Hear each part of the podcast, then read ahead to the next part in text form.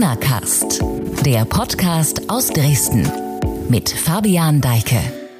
Bundesweit so wenig neue Corona-Fälle wie zuletzt im September. Das ist die Nachricht zum Wochenbeginn, mit der ich auch sehr gerne in diesen Corona-Cast starte. Ich bin Fabian Deike, freue mich, dass Sie zuhören in einer Folge, in der es um Fußball geht. Allerdings nicht um die gerade gestartete Europameisterschaft, zu der man auch die ein oder andere Frage stellen könnte.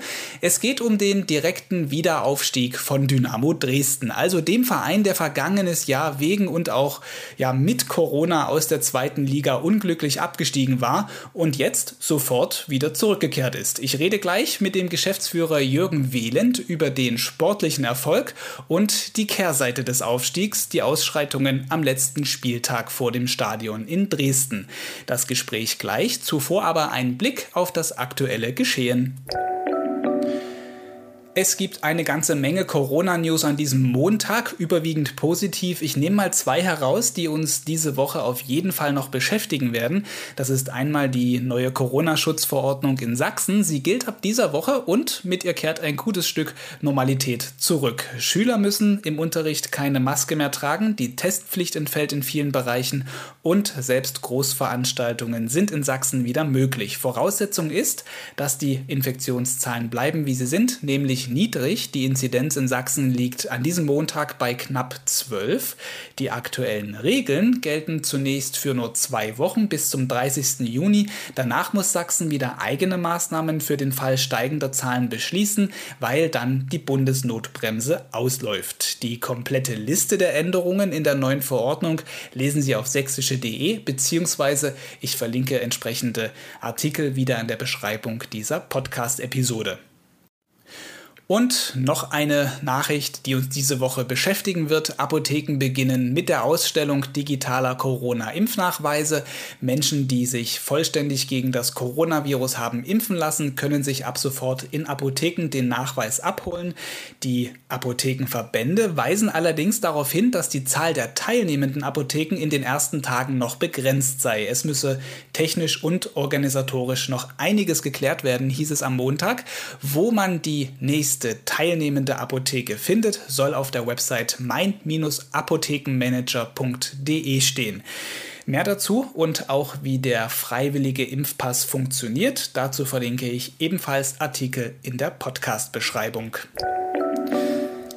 So, und jetzt zum Thema dieser heutigen Folge Dynamos sportlich sensationeller Weg zurück in die zweite Liga und die Schattenseite des Aufstiegs. Ich bin sehr dankbar, dass Jürgen Wehland, Geschäftsführer von Dynamo Dresden, sich heute hier im Podcast unseren Fragen stellt. Ich grüße Sie. Hallo, ich grüße Sie auch. Und richtig gehört, ich sagte gerade unseren Fragen. Ich bin nämlich nicht allein, sondern habe noch den Chef der Sportredaktion von sächsische.de mit dabei, Tino Meyer. Auch dir ein herzliches Willkommen im virtuellen Studio hier in der Videoschalte. Ja, hallo. Herr Wieland, die vergangene Saison war erfolgreich, aber turbulent. Man könnte jetzt sagen, bei Dynamo ist jede Saison irgendwie turbulent, ohne dabei falsch zu liegen. Aber nehmen wir uns vielleicht mal ganz kurz gedanklich die Reise vor. Abstieg vergangenes Jahr, dann jetzt der Aufstieg. Der Corona-Frust musste erstmal überwunden werden, Anfang des, der vergangenen Saison. Dann der Weggang von Ralf Minge irgendwie verkraftet werden. Ja, dann sofort sportlich wieder zurück in die Spur gefunden. Wie konnte das so schnell funktionieren? Und ich glaube, ähm, unter dem Eindruck des letzten Spieltages, den ich ja erlebt habe, ich war damals mit dem VfL Osnabrück äh, in Dresden zu Gast und äh, habe äh, das alles miterleben ähm, müssen, muss ich fast schon sagen. Äh, wir haben damals unentschieden gespielt, 2-2. Äh, eigentlich musste man nur warten, bis Dynamo in der zweiten Halbzeit äh, die Luft ausgeht äh, und, und dann eben noch die Tore machen. Äh, das war eine ganz bittere Situation. Eigentlich konnte sich niemand so richtig freuen und äh, ich habe das äh, als sehr emotionalen Moment erlebt. Äh, habe aber gleichzeitig in dieser Situation sehr viel äh, wirklich auch äh, Optimismus gesehen und Entschlossenheit, äh, äh, das Projekt Wiederaufstieg wieder anzugehen. Und äh, das war am Ende auch ein ausschlaggebender Punkt, sage ich, äh, für meine Entscheidung, eben sozusagen aus der zweiten Bundesliga mit Dynamo Dresden dann äh, abzusteigen. Äh, bin dann äh, in die dritte Liga gekommen, äh, Mitte des Jahres, Mitte der Saison und habe äh, vorgefunden, äh, genau das, was ich im Sommer gespürt habe, nämlich, dass man hochkonzentriert und mit extremer Professionalität im sportlichen Bereich äh, hier äh, mein neuer Geschäftsführerkollege Ralf Becker äh, an diesem Plan Wiederaufstieg gearbeitet hat, äh, der ja nun auch von verschiedenster Seite äh, immer wieder äh, unter Druck geraten ist, äh, maßgeblich eben auch durch Corona. Und dann gibt's ja immer auch noch Gegner, die, die mitspielen um den Wiederaufstieg äh, beziehungsweise den Aufstieg. Und äh, das war keine leichte Saison, es war alles andere als das. Und es war alles andere als selbstverständlich. Ähm, war extrem intensiv, turbulent nannten sie es. Ich sage intensiv dazu ähm, aber am Ende eben doch von Erfolg gekrönt, ähm, auch wenn die Begleiterscheinungen dann wiederum äh, wirklich äh, desillusionierend waren.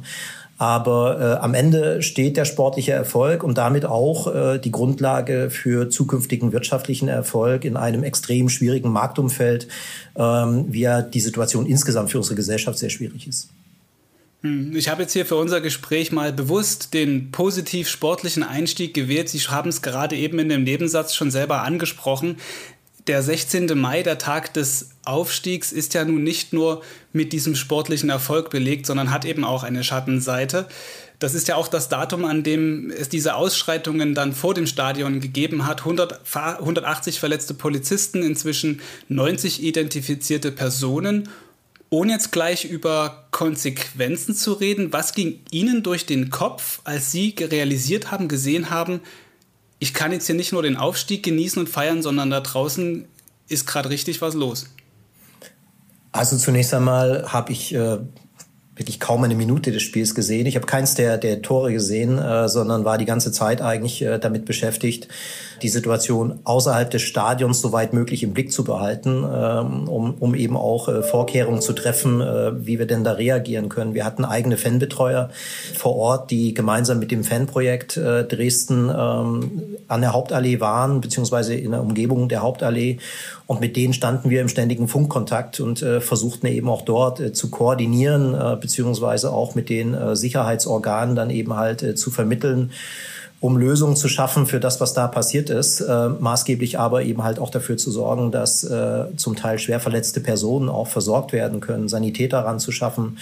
Äh, der sogenannte Manf-Vorfall, äh, also Massenanfall von Verletzten, wurde ja sehr spät eingeleitet, äh, was, äh, was wir versucht haben im Vorfeld eben halt durch eine direkte bilaterale Kommunikation eben halt zu steuern. Ich war offen gestanden entsetzt über das, was da passiert ist. Ähm, das bin ich heute noch. Und neben den von Ihnen genannten Personen, äh, die jeweils eine zu viel ist, äh, sind ja auch noch die Medienvertreter zu nennen und äh, auch eine nicht, nicht kleine Zahl von, von Fans und Mitgliedern der SG Dynamo Dresden, die auch in dieser Gemengelage zu Schaden gekommen sind. Ähm, und das, das war... Ähm, ja, kein schöner Moment äh, würde es verniedlichen. Es war wirklich ein entsetzlicher Moment und äh, es hat wirklich alles kaputt gemacht, äh, was wir in dem Moment hätten eigentlich empfinden können.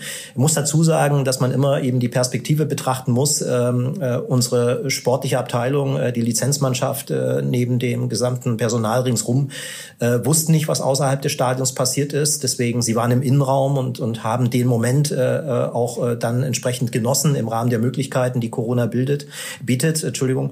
Aber äh, für uns, die wir äh, eben halt mit dem, was außen geschehen ist, konfrontiert waren, äh, war es alles andere als ein gelungener Tag. Dynamo hat ja relativ früh ein konsequentes äh, Aufarbeiten, eine Analyse angekündigt. Können Sie, äh, Herr Wehlen, kurz zusammenfassen, was seit dem 16. Mai passiert ist in Sachen Aufarbeitung, Analyse? Ja, gerne. Wir haben mit, äh, mit allen äh, Vertretern gesprochen, äh, mit äh, der Staatskanzlei, äh, dem Ministerpräsidenten, dem Innenminister. Äh, Herrn Wöller hatte ich zu dem Zeitpunkt leider auch nur die Möglichkeit, eine Videokonferenz zu machen. Er war damals selbst noch in Quarantäne. Deswegen war das gar nicht anders möglich. Wir haben eigentlich Konsens über, über die Dinge dort erreicht. Wir haben mit den Behörden und Organisationen mit Sicherheitsaufgaben, die sogenannten BOS, gesprochen. Das ist maßgeblich die Stadt, die Stadtverwaltung, alle, die mit Ordnung und Sicherheit betraut sind, Brand- und Katastrophenschutz, äh, mit denen haben wir gesprochen, also Feuerwehr und Sanitäter im Wesentlichen. Äh, wir haben mit allen Fanvertretern gesprochen ähm, und Analysen vorgenommen, was, was genau ist geschehen, dass wir Gegenwartsklarheit bekommen.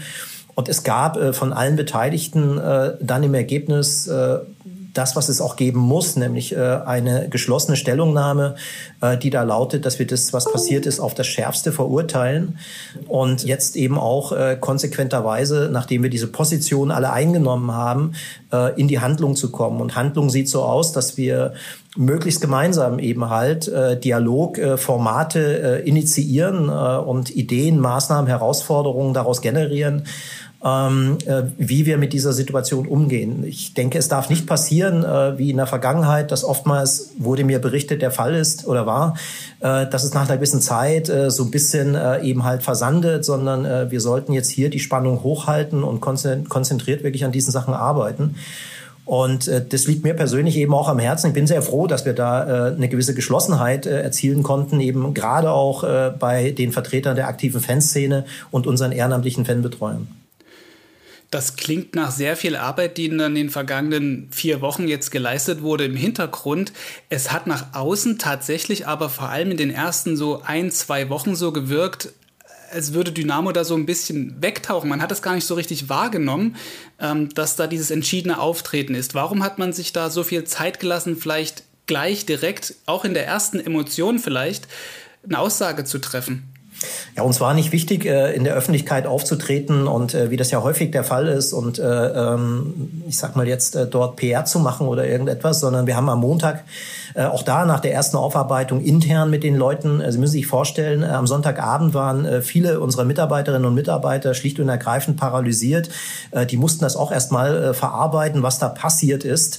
Es ging darum, auch dort psychologische Hilfe zu organisieren, teilweise für unsere Fanbetreuer, die mittendrin waren im Geschehen bin sehr froh, dass, dass denen selbst auch nichts passiert ist dort an der Stelle. Und dann haben wir direkt am nächsten Morgen äh, zusammengesessen, auch mit dem Fanprojekt Dresden, haben die Dinge besprochen, habe dann äh, selbst auch noch mit vielen, vielen Medienvertretern auch gesprochen, wo es weniger um die Information meinerseits ging, sondern Informationen aufzunehmen auch. Äh, was habt ihr erlebt an diesem Tag? Und das haben wir dann in unserer Stellungnahme, die am Montagabend äh, nach dem Spieltag erfolgt ist, auch verarbeitet. Und dann begann äh, äh, eben äh, die Reihe von Gesprächen, was wirklich auch sehr intensiv war. Wir haben direkt am Dienstag, meine ich, mit dem Ministerpräsidenten gesprochen, Gelegenheit bekommen, überhaupt äh, darüber zu sprechen. Äh, und alle Beteiligten waren sich eigentlich äh, darüber einig, dass diese gewaltsuchende Minderheit, möchte ich sagen, äh, gewaltsuchende Minderheit wirklich allen, nämlich den vielen Fußballfans, die dort vor Ort waren, Dynamo-Fans, äh, als auch natürlich der Landeshauptstadt Dresden Bärendienst erwiesen haben. Denn alle Maßnahmen, alle Lösungen, mögliche Konzepte, die wir im Vorfeld diskutiert haben, sollten genau diese Bilder eben verhindern, die dann dort äh, leider Gottes äh, geschehen sind. Mhm. Roland Wöller, Sachsens Innenminister, Sie haben mit ihm auch gesprochen, dann über eine Videokonferenz, sagten Sie gerade, in seiner Funktion ist er auch verantwortlich für den Sport. Er hat im Podcast Politik in Sachsen bei meiner Kollegin Annette Binninger vergangene Woche auch über die Vorgänge vom Stadion nochmal gesprochen. Hören wir kurz rein, was der Minister da unter anderem gefordert hat. Also zunächst einmal glaube ich, dass es wichtig ist, ähm, dass wir im Stadion für mehr Sicherheit sorgen. Das heißt, ähm, ich habe ja klar gemacht, dass äh, es kein Tabu mehr sein darf, über personalisierte Tickets zu reden. Und das wäre doch ein deutliches Zeichen zu sagen. Leute, die sozusagen verurteilt worden sind oder straffällig geworden sind oder Gewalt ausgeübt haben, dass die nicht mehr ins Stadion rein dürfen. Ich glaube, das ist ein klares Signal, wenn Sanktionen äh, drohen. Das ist übrigens die größte Sanktion für einen Fußballfan, seiner Mannschaft nicht mehr zu bejubeln zu können, egal ob Heimspiel oder Auswärtsspiel.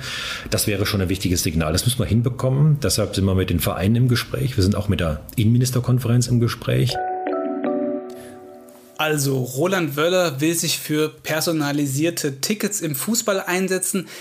Ich habe die letzten Tage viel darüber nachgedacht, wie das funktionieren soll. Also zum Beispiel am Einlass von allen Zuschauern, den Personalausweis zu kontrollieren. Das wird ja bei spätestens, wenn wieder 30.000 ins Stadion dürfen, relativ schwierig. Es muss also irgendein technisches oder ein digitales Modell her. Sagen Sie vielleicht mal aus Ihrer Perspektive, wie kann es funktionieren, ein solches Modell mit personalisierten Tickets, wie es in anderen Ländern ja schon gibt?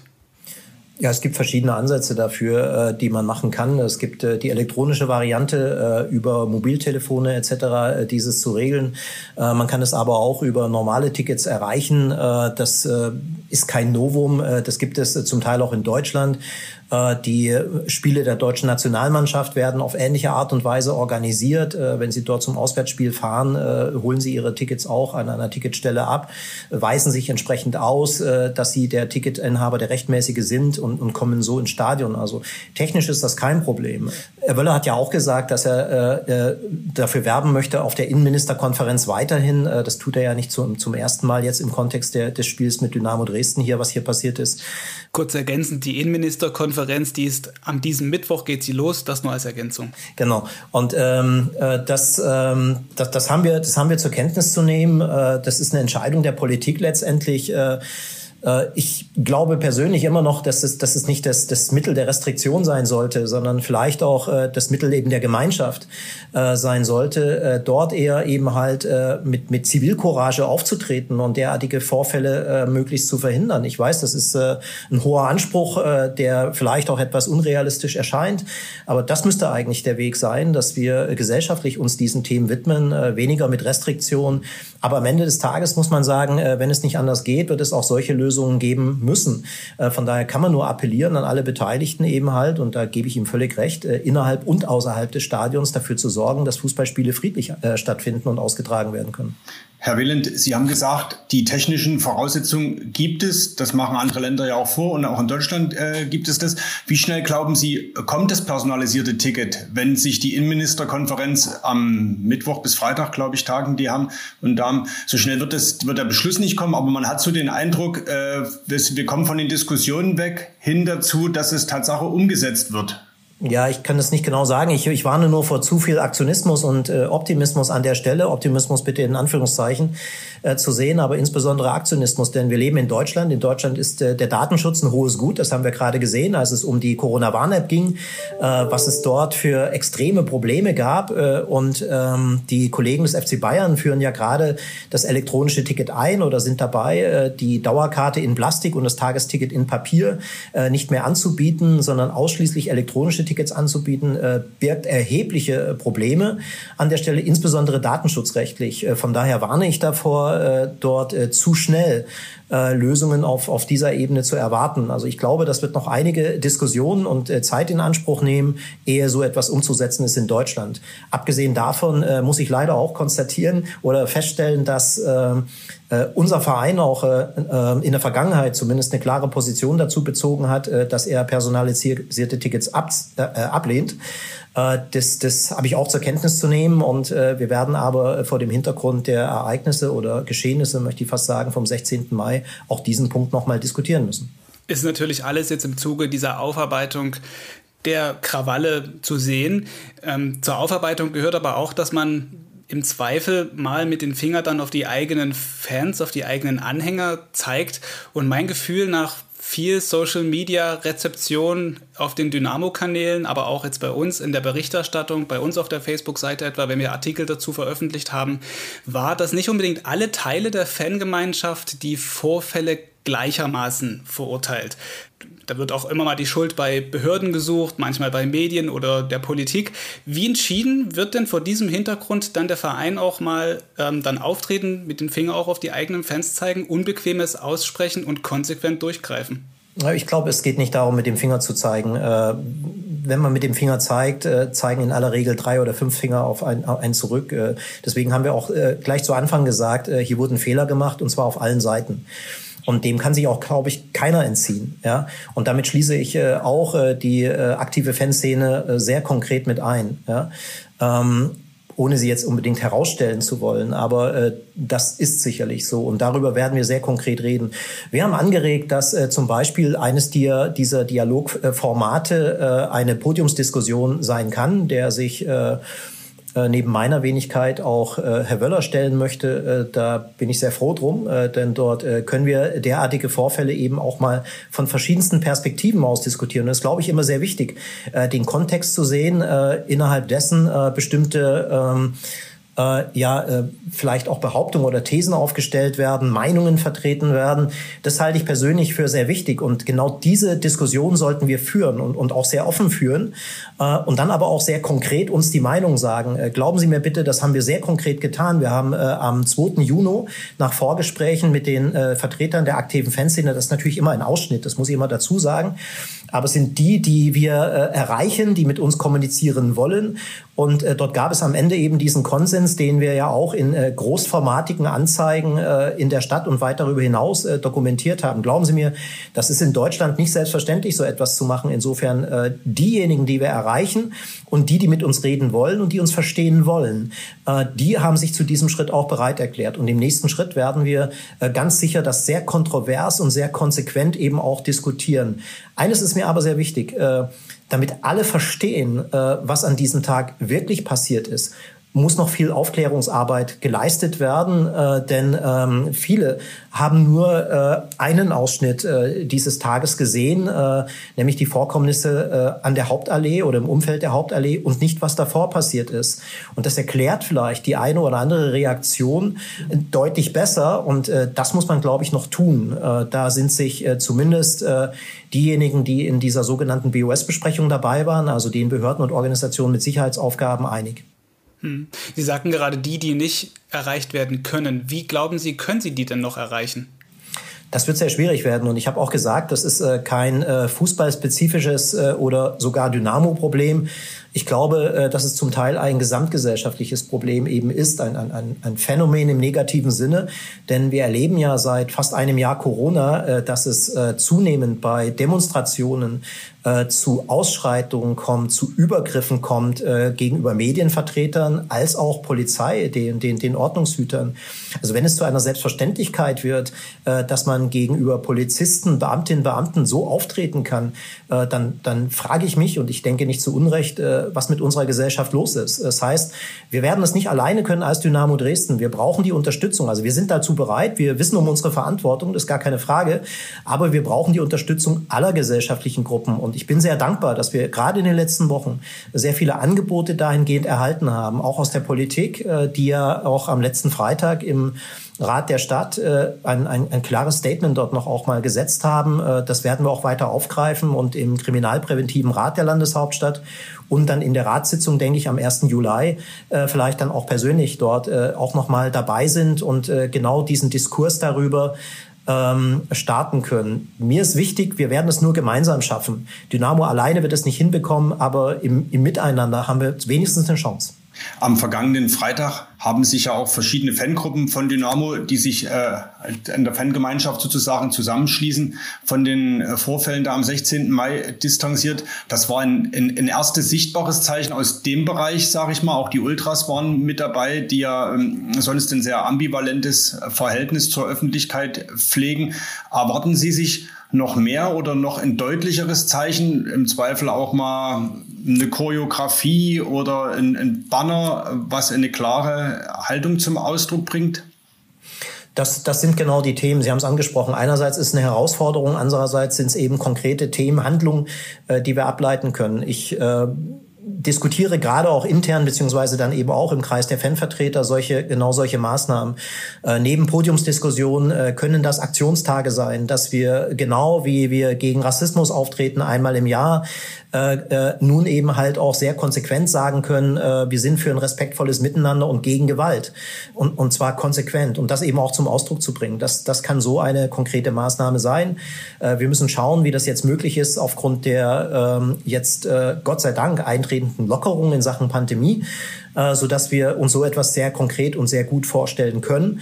Ähm, aber muss ich auch leider eben sagen, es geht immer nur miteinander und es ist kein leichter Weg, äh, erfordert viel Zeit und Diskussion, äh, gerade mit den doch ja sehr heterogenen äh, äh, Fangruppen, äh, die Dynamo Dresden am Ende des Tages auch immer wieder im Positiven wie leider auch im Negativen auszeichnen.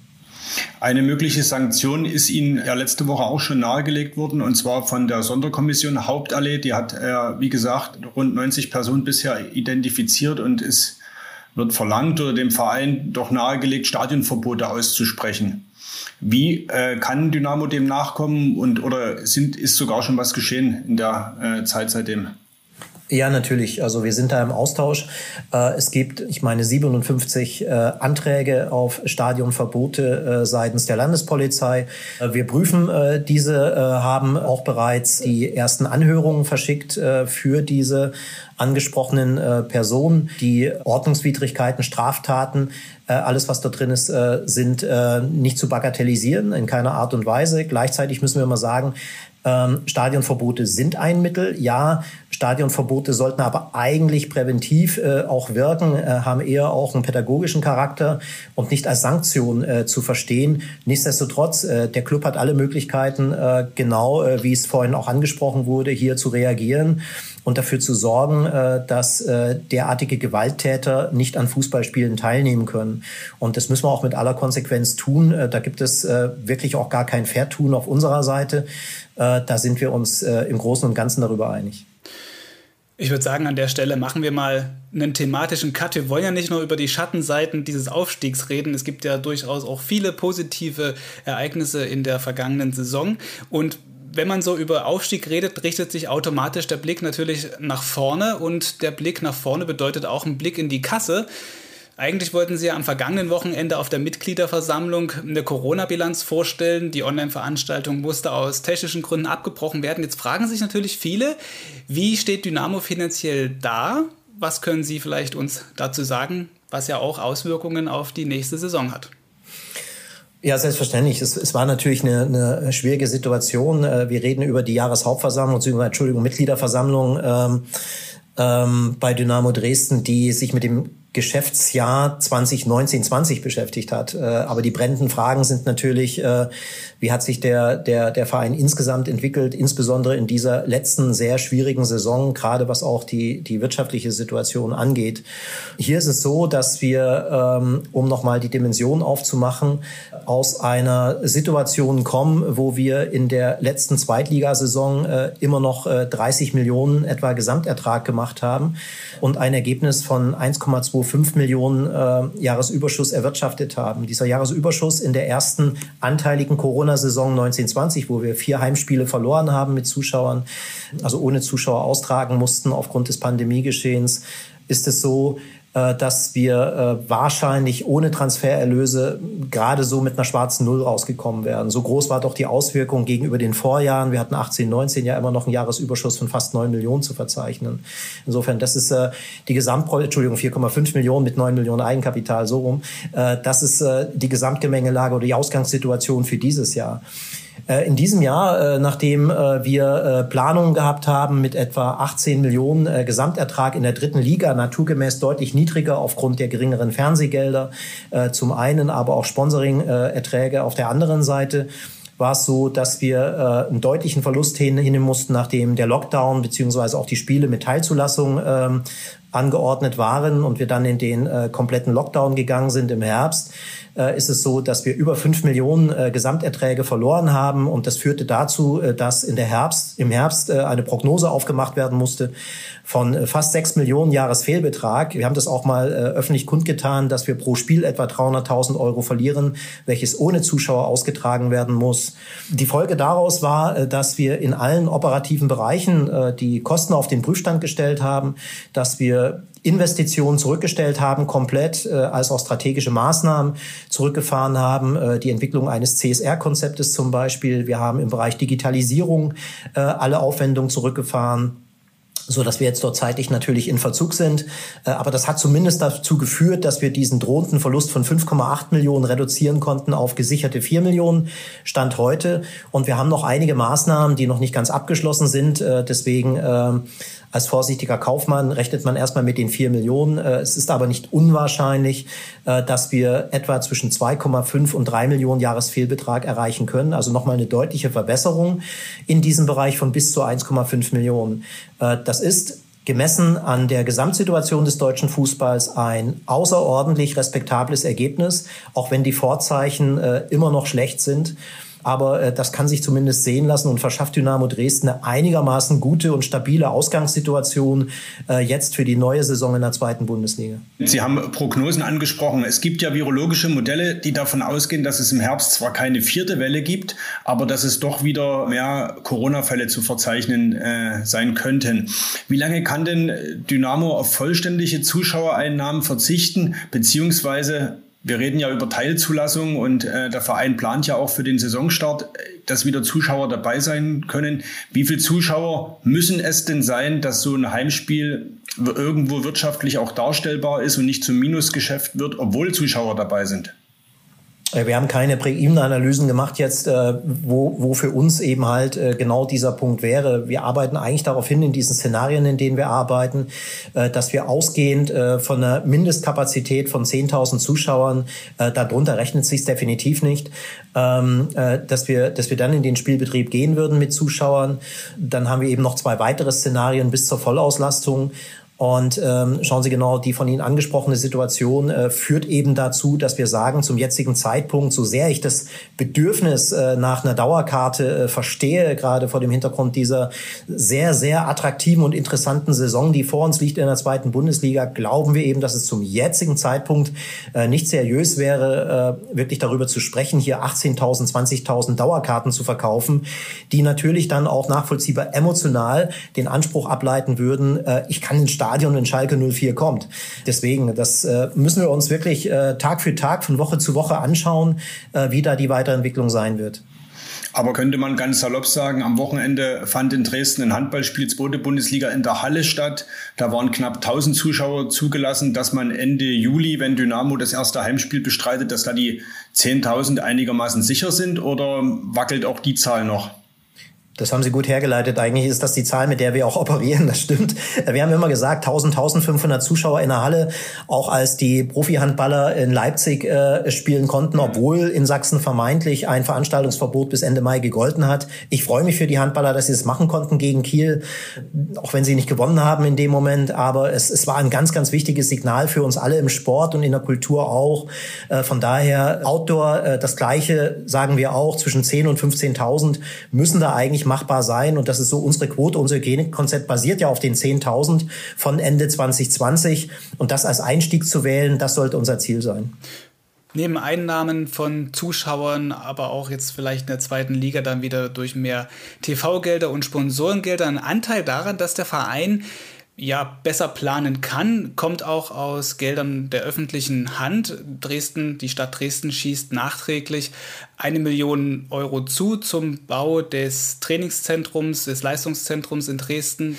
Ähm, und es gibt nochmal drei Millionen in Summe dazu für die Betriebskosten als Zuschuss für die Stadionmiete.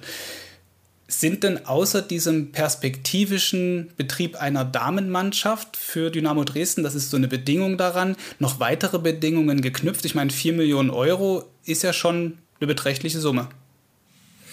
Naja, muss, muss zwei Dinge unterscheiden. Äh, das eine ist äh, der Betrieb einer Damenmannschaft. Äh, man, man hatte uns ähm, auferlegt, in Anführungszeichen bitte im positiven Sinne, ähm, äh, dass wir äh, innerhalb des Vereins das diskutieren. Jetzt muss man sagen, wir unterstützen den Frauen- äh, und Mädchenfußball in, in Dresden ja auch schon länger.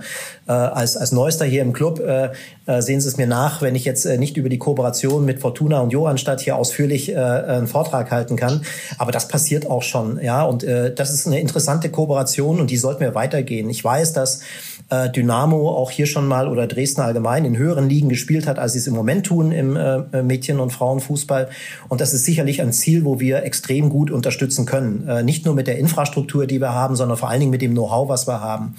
Äh, darüber hinaus äh, haben verschiedene Fraktionen auch unabhängig voneinander äh, die, diese finanzielle Unterstützung äh, für Dynamo, äh, wenn es auch eine indirekte Unterstützung ist, über die Stadion-Projektgesellschaft daran geknüpft, dass wir uns diesem Prozess rund um den 16. Mai stellen. Da kann ich nur sagen, das machen wir so oder so. dafür stehe ich auch persönlich gerade. das habe ich den gesamten Fraktionsvorsitzenden auch zugesagt Herrn Oberbürgermeister Hilbert, Herrn Sittel, all den Beteiligten, insbesondere auch Herrn Dr. Lames, dem das auch natürlich ein dringendes Anliegen war, bei dem ich mich auch ganz herzlich bedanke für die Unterstützung der letzten Monate. Denn gemeinsam haben wir das mit den Zuschüssen hinbekommen. Man muss auch, glaube ich, äh, differenzieren äh, den äh, Mehrkostenzuschuss, die Mehrkostenförderung fürs Trainingszentrum das ist insofern auch nochmal ein wichtiges Signal, weil es äh, eine, eine Planungssicherheit und Verlässlichkeit äh, äh, auf Seiten der Landeshauptstadt eben auch sicherstellt äh, für alle kleinen und großen Sportvereine hier in Dresden.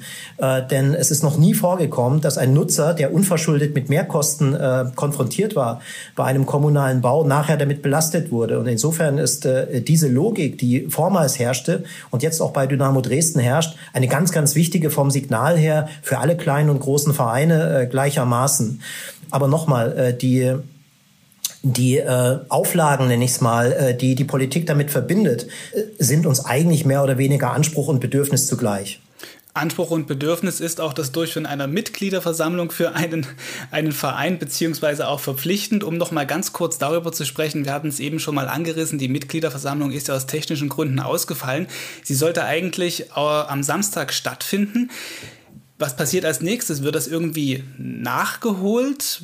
Was bedeutet das für den Verein jetzt und, und was sind so die Punkte, die vielleicht jetzt bindend und verpflichtend sind, die nicht aufgeschoben werden können? Ja, zunächst einmal ist es äh, ein Image-Schaden, der entstanden ist, auch wenn wir nicht der einzige Verein sind, in dem das passiert. Ähm, ich muss die, muss die Vereine nicht nennen. Es ist schlimm genug, dass so etwas passiert. Ähm, zeigt aber eben auch äh, äh, die Tücken der Technik. Ähm, ich könnte auch sagen, immer dann, wenn man das Auto am dringendsten braucht, springt es nicht an. Äh, insbesondere wenn es 20 Jahre alt ist. Ähm, hier reden wir über modernste Technik, äh, die normalerweise funktioniert. Und äh, insofern ähm, ist es zunächst einmal äh, zu klären, jetzt äh, was dort technisch genau passiert ist äh, und wie wir vor allen Dingen äh, rechtlich auch äh, aus äh, diesen Vorkommnissen jetzt, äh, diesem Abbruch der Mitgliederversammlung, äh, die Konsequenzen ziehen. Am Samstag startet die Mannschaft nun in die Vorbereitung auf die neue Saison. Es wird also auch wieder sportlich äh, bei Dynamo. Bislang gab es nur Mitteilungen über Abgänge. Wie viele neue Spieler sollen denn kommen und wie viel Geld ist denn da? Was darf Ihr Kollege, der Sportgeschäftsführer Ralf Becker, denn ausgeben für neue Spieler oder dafür die Mannschaft zweitligatauglich zusammenzustellen? Ja, schauen Sie, vielleicht äh, fangen wir mit der letzten Frage an. Ähm, wir glauben, dass wir in dem, in dem Bereich, in dem wir spielen, also die sogenannten Cluster 2, eigentlich eher 3 äh, im Ranking der Erträge ähm, oder Tabellenplätze, über die wir hier sprechen, äh, so werden wir ja in diese Saison starten mit dem Ziel, die Klasse zu halten. Und äh, für dieses Ziel werden wir einen wettbewerbsfähigen Etat äh, auch äh, zusammenstellen, der äh, in Bezug auf den Gesamtetat auch adäquat ist. Äh, da, da müssen wir uns wirklich keine Sorgen machen. Das, was ich vorhin sagte, äh, dass wir dort gut gerüstet sind, äh, äh, insbesondere auch deswegen, weil Dynamo Dresden in dieser schwierigen Phase kein Fremdkapital aufnehmen musste, um die Liquidität sicherzustellen. Das heißt, ein drohender Kapitaldienst, äh, wie ihn andere Vereine zum Teil haben, belastet unseren Etat nicht.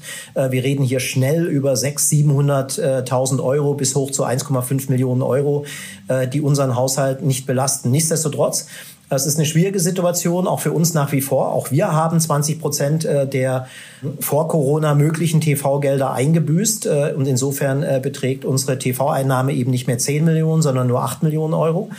Und äh, damit müssen wir klarkommen. Und äh, das versuchen wir auch entsprechend. Von daher äh, werden wir, so wie im letzten Jahr auch, eine sehr intelligente Transferpolitik äh, vornehmen. Und äh, ich kann Ihnen äh, in die Hand versprechen, dass der ein oder andere Spieler noch kommen muss. Wir sind gerade in dieser Woche dabei, auch wenn ich hier keine Namen nennen kann, naturgemäß, ist auch nicht meine Aufgabe, äh, eben halt äh, drei Spieler konkret zu verpflichten in den nächsten Tagen. Und dann werden wir sehen, inwiefern wir den Kader eben noch weiterentwickeln. Aber es wird definitiv ein, ein leistungsfähiger und wettbewerbsfähiger Kader sein.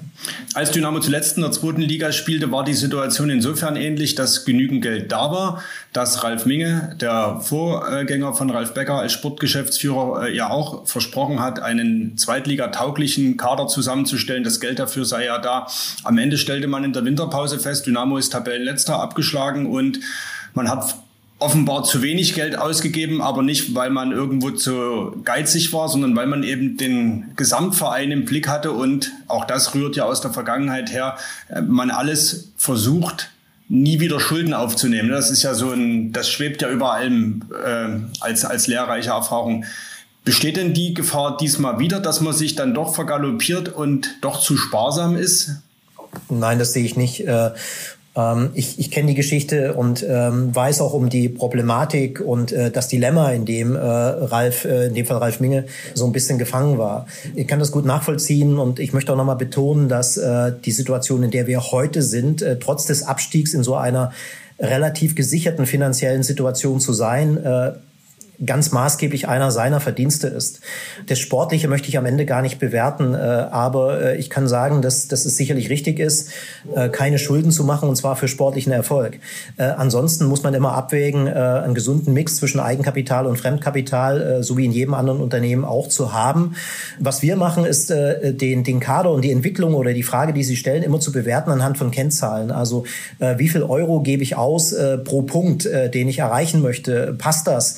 Dahingehend kann ich sagen, zumindest was die Planung äh, ist, die, die wir heute haben für äh, die operative Situation 21, 22, aber auch darüber hinaus. Wir arbeiten ja auf Basis von Mittelfristplanungen, äh, die wir gerade auch noch erstellen für die nächsten Jahre äh, wo wir uns eben wappnen. Meine Kollegen haben das zum Ausdruck gebracht. Ich glaube, der Alex und der Ralf haben das in einer gemeinsamen Pressekonferenz auch mal gesagt, dass wir durchaus immer noch trotz Corona das Ziel haben, irgendwann in die Bundesliga aufzusteigen. Und diesen Weg dahin zu skizzieren, hat natürlich auch eine wirtschaftliche Seite.